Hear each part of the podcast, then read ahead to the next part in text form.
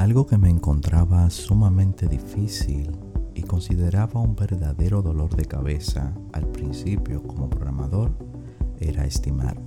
Hola, mi nombre es Yomar, bienvenidos a un nuevo episodio del podcast Yo Programo, un podcast dedicado a la programación. En el episodio de hoy voy a compartir un tema quizás un poco tenebroso para los programadores. Bueno, algo no tan tenebroso como la documentación como lo mencioné al inicio, este episodio está dedicado a la estimación. Factores a tomar en cuenta al momento de realizar la estimación y errores que cometemos. Cuando me preguntaban en qué tiempo estará listo este desarrollo, sentía que debía de dar una fecha muy cercana, ya que tenía el mito en la mente de que cuando tu superior te pida algo, entrégalo de inmediato, entrégalo de una vez podía ser motivo de algún aumento y que podría también considerarme mejor programador si entregaba mis asignaciones mucho más rápida de la fecha estimada.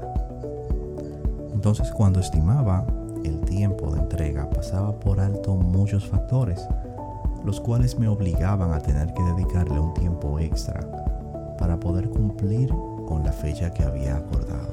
Es decir, estimaba un tiempo sumamente corto y a ese tiempo corto lo quería entregar mucho más temprano de la cuenta.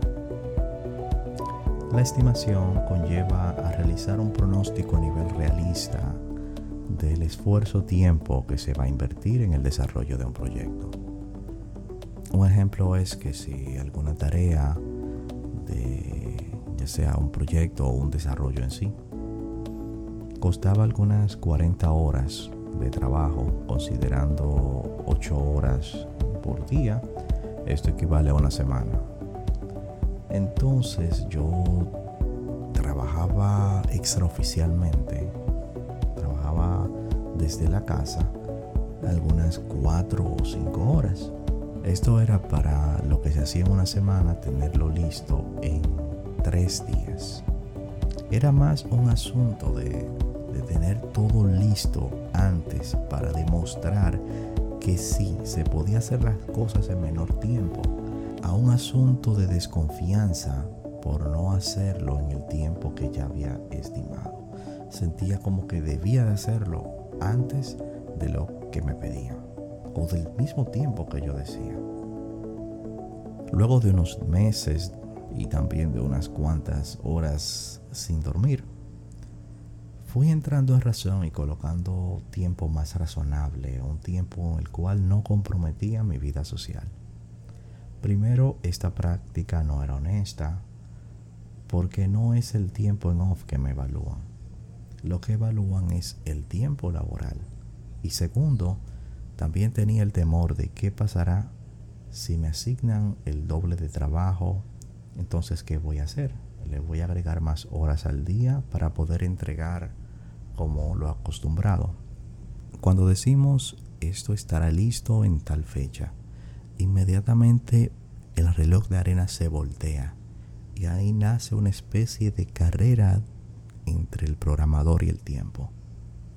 Nos comprometemos a entregar en la fecha que se acordó. Hay muchas veces que esa fecha la ponemos nosotros, pero también hay veces que sentimos una presión de, nuestro supervisor o del cliente porque hay veces que no quieren poner esa fecha. Lo cual es eh, algo más difícil. ¿Por qué? Porque uno no va a ir a un doctor a decirle, mira, necesito que tú me hagas una cirugía en tanto tiempo. O sea, el que sabe del tiempo que se toma es el profesional del que está trabajando. Sin embargo, como en muchas situaciones, hay cosas que están fuera de nuestro alcance. Hay situaciones en las que se precisa un cambio de fecha y otras situaciones en las cuales es bueno tomarle en cuenta al momento de dar la estimación. Cuando el cliente nos hace la famosa pregunta, ¿en qué tiempo tú entregarás esto? Podemos preguntarle al cliente de la misma manera si necesita una precisión alta o una aproximada. Lógicamente hablando, no es lo mismo decir 12 días que alrededor dos semanas, 29 días que alrededor un mes.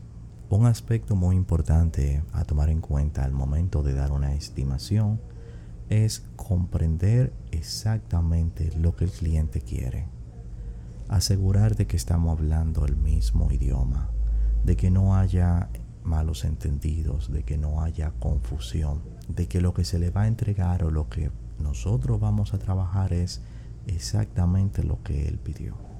Otro punto muy importante a tomar en cuenta al momento de dar una estimación es definir el alcance o la complejidad del proyecto, descomponerlo por fase o módulo. Esto también nos sirve al momento de que nos pidan y evidentemente será así como vamos. Entonces, si ya lo desmantelamos en fase, podemos decirle tenemos tanto por ciento avanzado, nos falta tantos puntos para acabar. También es importante priorizar las tareas, categorizándolas en imprescindibles, muy preferibles, agradables. También hay que tomar en cuenta al momento de estimar los siguientes factores. Trabajo administrativo, casos de emergencia y situaciones impredecibles, posibles problemas con el equipo, comunicación con las partes interesadas, reuniones, formaciones, vacaciones, vacaciones y licencias médicas, eh, vacaciones también de las personas claves involucradas en el desarrollo o proyecto en caso de no trabajar solo, obtener los recursos técnicos necesarios, eh, tiempo de prueba, tiempo de depuración y rechazos también de, los testers o, QA, las revisiones de código y otras tareas actuales, que también esas son de las cosas que más suceden, de otras tareas que dicen ahora necesito esto como prioritario y olvídate de todo. Hasta aquí el episodio de hoy. Espero que les haya gustado pueden seguirme en Twitter, arroba Yomar. Ahí pueden escribirme su sugerencia, también qué le pareció el podcast, qué le gusta del, qué le gusta del podcast, qué no le gusta. Todas las sugerencias serán bien recibidas de mi parte. Muchas gracias por haber escuchado este episodio y hasta la próxima semana.